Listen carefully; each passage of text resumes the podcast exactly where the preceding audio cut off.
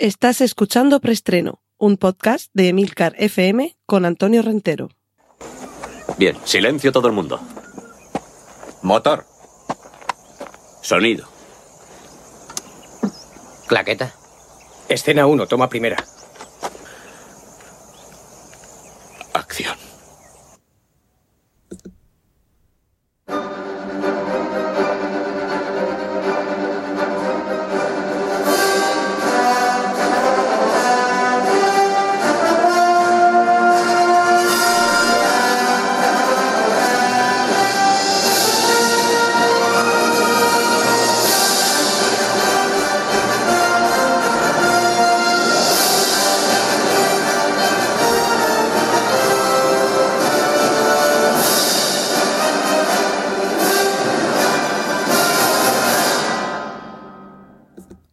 Bienvenidos una semana más a Preestreno, el podcast de cine y series de televisión de Milcar FM. El motivo de que hayamos comenzado el episodio de esta semana con esta fanfarria que acaba de concluir no es otro que el homenaje, pequeño homenaje que quiero rendirle al Homero de nuestro tiempo. Alguien que ha edificado toda una épica sobre personajes inmortales, ha recogido arquetipos que existen en nuestro inconsciente colectivo desde que comenzamos a reunirnos en torno a una hoguera a hablar de los grandes héroes y de sus eh, miserias humanas. Me estoy refiriendo al fallecimiento de Stan Lee, padre de superhéroes Marvel que durante décadas han reinado en el mundo de las viñetas, en el mundo del cómic, pero que desde hace unos años donde están reinando es en la gran pantalla y también en la pequeña pantalla queda claro a estas alturas, para los que algo saben o algo sabemos del mundo del cómic, que ese universo cinematográfico Marvel supone una exitosísima traslación al mundo de la imagen en movimiento de lo que en las viñetas ya era moneda común.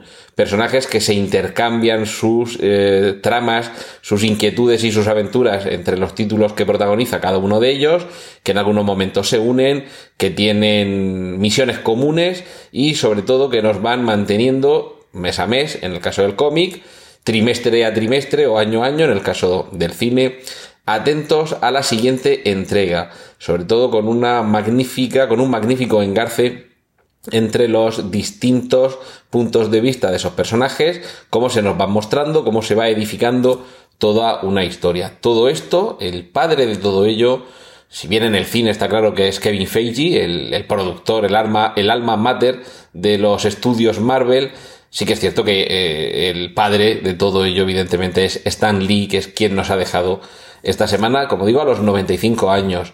Los personajes que él creó, además, como decía, de recoger arquetipos superheroicos, lo que hacían era establecer los conflictos que siempre engrandecieron en la mitología griega a los dioses y a los hijos de los dioses, pero en la mitología moderna, en el mundo del cómic, los superhéroes nos llegaban adentro porque también eran humanos. Tenemos los problemas de control de, eh, de la rabia, de Hulk, el alcoholismo y la vanidad o la soberbia de Iron Man, el ego divino de Thor o la lucha por la integración dentro de la diversidad de los X-Men. Pero sin duda, el personaje que, o uno de los personajes más queridos por todos, más popular y de los que siempre pensamos, eh, el que siempre viene a nuestra mente cuando hablamos de cómics y de superhéroes, no es otro que Spider-Man. Si bien es cierto que probablemente Spider-Man, eh, en cuanto a su origen, tiene varios padres y no solo Stan Lee, el, origen primero eh, se le debe no a, su propia idea, a su propia imaginación, sino a un trabajo conjunto. Cuando alguien venía con la idea de un superhéroe que tenía que ver algo con algún insecto, y en cuanto se lo contó a Stan Lee, fue cuando surgió el nombre de Peter Parker, todo lo que viene detrás de, de Peter Parker, y aunque la portada sí que se debe a, Jack Kirby, de esos, de esos primeros números en los que aparece Spider-Man, como deuda, porque fue él quien tuvo la idea originaria de un superhéroe que, que, asumía los superpoderes derivados de alguna relación con algún insecto, pero ya sí que todo lo demás fue obra de, de Stan Lee y, por supuesto, de Steve Ditko, el, el, ilustrador más célebre de los orígenes de este superhéroe. Pero eso sería esa, esa trilogía de creadores pero en solitario Stan Lee fue el hombre, Stan The Man Lee, fue el hombre que edificó toda una moderna mitología de superhéroes, que como digo, eh, desde el cómic a principios de la década de los 60 hasta más de medio siglo después, reinar en las pantallas ha tenido una larga historia de identificación de generaciones con los miedos, los temores, las inseguridades y por supuesto las aventuras de sus personajes. Stan Lee ya se ha convertido en leyenda. Cortinilla de estrella y... Y ahora os recuerdo, aunque sea después de esta primera noticia inicial, que aquí en preestreno tenéis en las notas del podcast todos los enlaces a todos los contenidos que a partir de ahora vaya mencionando que tengan que ver con trailers, con fotografías, con carteles y demás eh, historias, y también los minutos en los que comienza cada una de las secciones que componen este podcast, como es la de cine original con la que vamos ahora mismo. Cortinilla de estrella y... Poco cine original esta semana porque básicamente solo tenemos un tráiler de Colette, un biopic sobre la célebre escritora y artista francesa.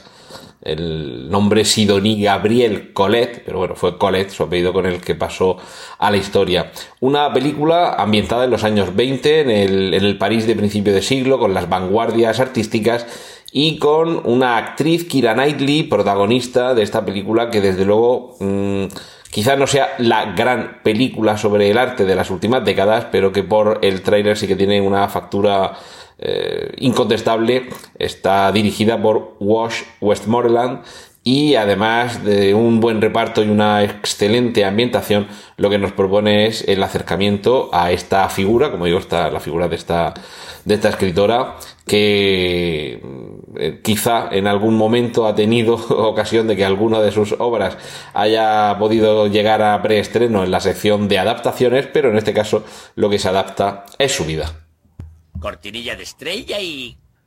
Vamos ahora con la sección de remakes y secuelas.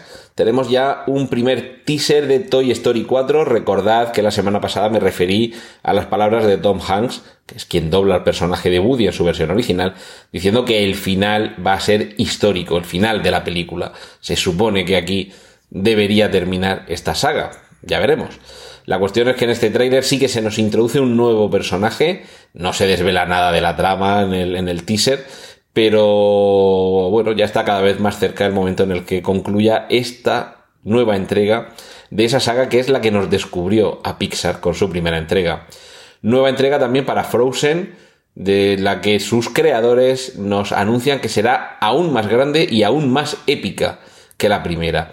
Lo cierto es que Frozen se ha convertido en una de esas películas que todos los eh, padres, tíos y hermanos mayores con hijos, sobrinos o hermanos pequeñitos ya se saben de memoria. Realmente ha sido un exitazo y lo que ha supuesto esta película para, para el cine, para los niños, veremos si está a la altura esa secuela que se nos eh, anuncia tan, tan grande.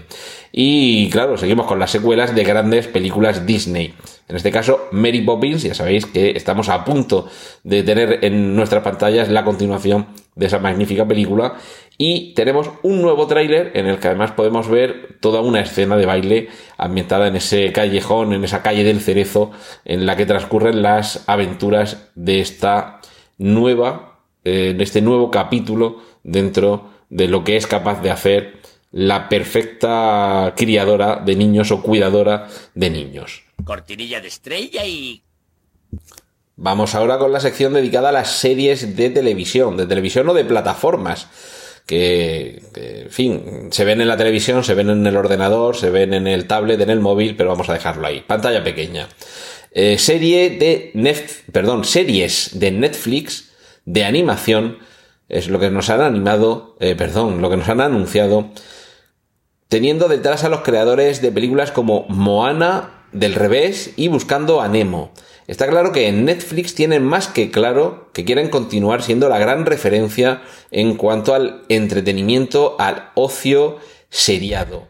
Y desde luego si ya tenían éxito primero con las series, después con las películas y poco a poco han ido también introduciéndose en el mundo de la animación, nada como contar con el equipo que está detrás de algunas de las mayores y mejores películas de estos últimos años, alguna en concreto, como la de, mm, como la de Inside Out, del revés, yo creo que es una película que dentro de décadas todavía estaremos analizando todo lo que hay detrás de esa película. En, este caso, tanto Buscando a Nemo como del revés, como Moana, tienen detrás a un, a un equipo técnico y un equipo creativo que al ser tan variado, eh, claro, ahí puedes ir pescando porque hay muchos peces en esos, en esos estanques. Y eso es lo que ha hecho Netflix. Ir seleccionando parte de, de los integrantes de algunos de los equipos técnicos y creativos detrás de esas películas y de otras más. Eh, esto eh, está claro que no hicieron solamente esas tres películas, sino que tienen muchos éxitos detrás. Y, y desde luego, si bien se avisa siempre en los folletos de inversiones bursátiles, que rentabilidades pasadas no garantizan rentabilidades futuras, sí que es cierto que estos son equipos que con tantos éxitos cinematográficos a sus espaldas sería muy difícil, muy complicado que aquello que vayan a desarrollar en Netflix no sea también un éxito. Continuamos dentro del mundo de Disney. Netflix ya ha dicho que son equipos creativos que habían trabajado con Disney, pero ahora es la propia Disney la que confirma una serie de acción real ambientada en el universo Star Wars y en esta ocasión el personaje protagonista es nada menos que Cassian Andor, seguramente uno de los personajes más atractivos de la película eh, Squadron es el, el personaje que interpreta el actor Diego Luna y ahora va a ser el protagonista de una serie de imagen real que la propia Disney etiqueta como thriller de espionaje. Y está claro por aquel momento en el que se introducía el personaje en la trama de Rook One que estamos ante alguien que tiene más sombras que luces, es alguien que no duda en, utilizar la fuerza eh, y no la fuerza con F mayúscula, sino la fuerza con F minúscula y llevarse por delante a quien corresponda porque él tiene una misión que cumplir. Realmente eh, fue de entre el variopinto elenco de personajes curiosos que había en Rook One, este seguramente sería el que más se podía merecer una serie para él solito y hay que aplaudir la decisión de Disney de hacerlo con un personaje que precisamente puede ser alguien duro. Sabemos que Disney no va a poner ante los ojos de sus espectadores, de los espectadores de su plataforma de streaming, algo demasiado serio, demasiado grave y, demasiado amargo, pero está claro que saben, eh, tienen muy claro que dentro del universo Star Wars hay sitio para alguien rudo, aunque quizá no tanto como podría serlo si se desarrollara esa serie en una plataforma como Netflix.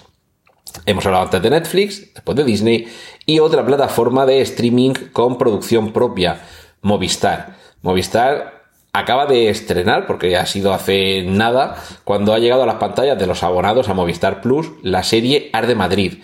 Una serie de Paco León y Ana Costa que en blanco y negro, eh, la imagen es en blanco y negro, reconstruye eh, lo que sucedía en España en los años 50, en la época en la que Ava Gardner, eh, la actriz etiquetada por muchos como el animal más bello del mundo, se movía por la capital de España y el título ya lo dice todo. Arde Madrid nos pone en medio de toda la fiesta, toda la jarrana, todos los conflictos también que se sucedían en esa época. Tal ha sido el éxito de, esta serie que ya se ha confirmado eh, esa segunda temporada. Con lo cual hay que felicitar a Paco León y también hay que felicitar a, Net, eh, perdón, a Netflix, a Movistar, por saber apostar por los buenos productos de producción propia. Cortinilla de estrella y... Vamos ahora con la sección dedicada a las películas o series de televisión que proceden del mundo del cómic. Ya es oficial la serie de imagen real en la plataforma de Disney, no nos movemos de la casa del ratón, la serie, como digo, de Loki, protagonizada por Tom Hiddleston, que es el magnífico actor británico que ha dado vida a este personaje procedente, seguimos con los cómics Marvel.